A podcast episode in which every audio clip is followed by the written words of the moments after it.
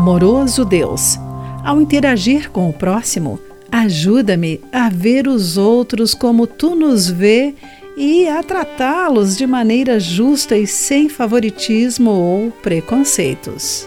Olá, querido amigo do Pão Diário, muito bem-vindo à nossa mensagem do dia. Hoje vou ler o texto de Cindy Casper com o título O Favorito. O irmão do meu marido mora a cerca de dois mil quilômetros de nós. Apesar da distância, ele sempre foi um membro muito querido da família por causa de seu grande senso de humor e bom coração.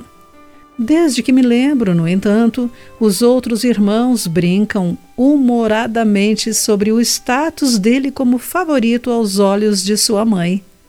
Há vários anos, até lhe entregaram uma camiseta com as palavras: Sou o favorito da mamãe.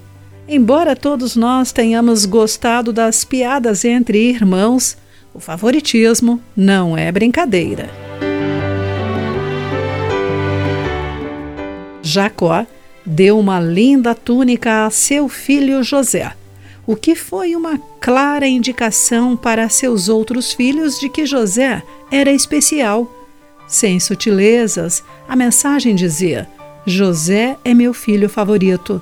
Exibir favoritismo pode enfraquecer uma família. A mãe de Jacó, Rebeca, o favoreceu em detrimento do outro filho, Esaú gerando conflito entre os dois irmãos.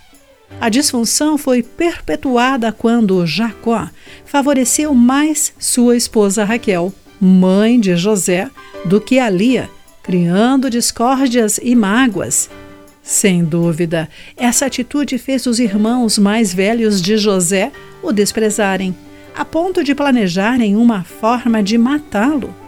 Quando se trata de relacionamentos, às vezes podemos achar difícil sermos objetivos, mas nosso alvo deve ser tratar todos sem favoritismo e amar todas as pessoas de nosso convívio, como nosso Pai nos ama. Conforme João, capítulo 13, versículo 34.